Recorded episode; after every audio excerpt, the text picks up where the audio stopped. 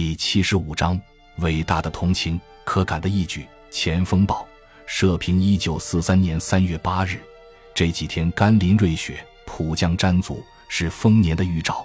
同时雨雪封门，泥泞载道，多少灾民冻饿的要死。我们无力普救，我们又不忍看着灾民们饿死。我们有一份秀才礼送给灾包，就是呼吁有力救灾的同胞出钱出粮。设馍设饭去救济灾包，因我们的呼吁，有饭吃的同胞齐齐施舍相救，不但是我们的心愿，同时更是一所望也。人毕竟是人，谁都有同类意识，谁都有同情心、恻隐之心，人皆有之。这话并不我欺。我们在这雨雪天念叨灾包无食冻饿，为之呼救，同时有许多人也在冒风雨。怕泥泞为灾包谋救济，或劝募模范，或施放急赈，或自动每日施粥一锅，或自动舍馍一筐。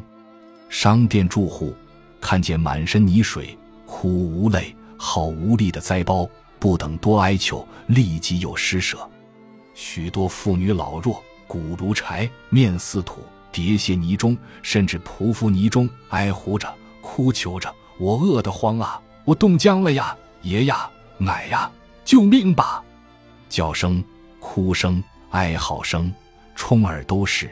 不但目睹心伤，而且惨不忍闻。人在性命交关，这是什么情景？有心人谁不答测？谁不同情？一地如此，无处不然。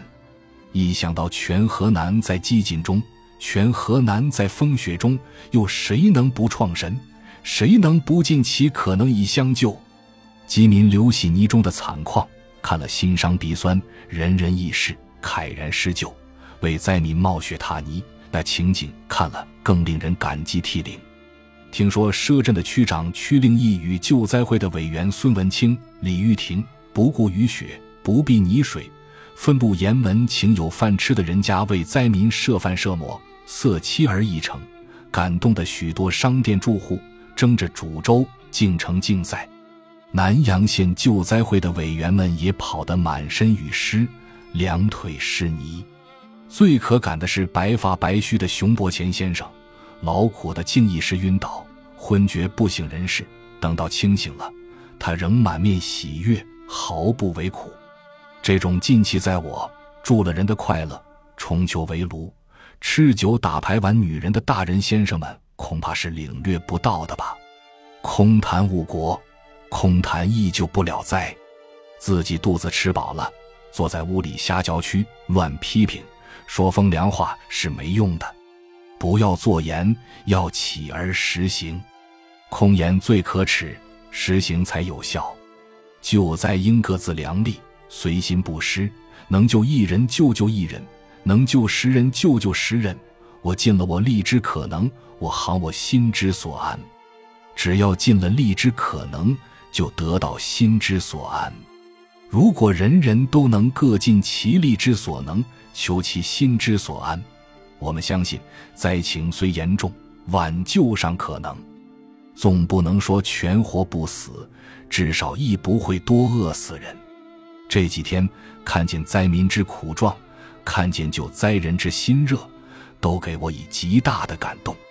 这感动究竟是苦是乐，是喜是忧，我自己也说不出，只觉得心神不宁，成了一种变态心理。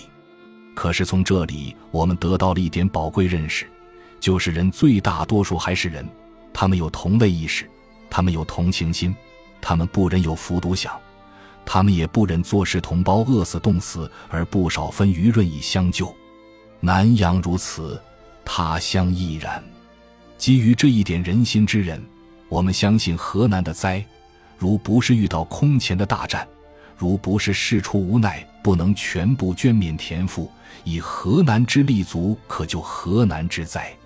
基于这一点同情之爱，我们相信，虽在田赋缴纳之余，只要政府办理得当，法令强制，私人婉劝，以河南的余力救河南的灾荒，还是免可自救。希望省政府利用人心之仁与同情之爱，发动普遍的劝募劝解，已有余救不足，同时禁绝谢绝一切争取供应，保其余力，实行自救。感谢您的收听，本集已经播讲完毕。喜欢请订阅专辑，关注主播主页，更多精彩内容等着你。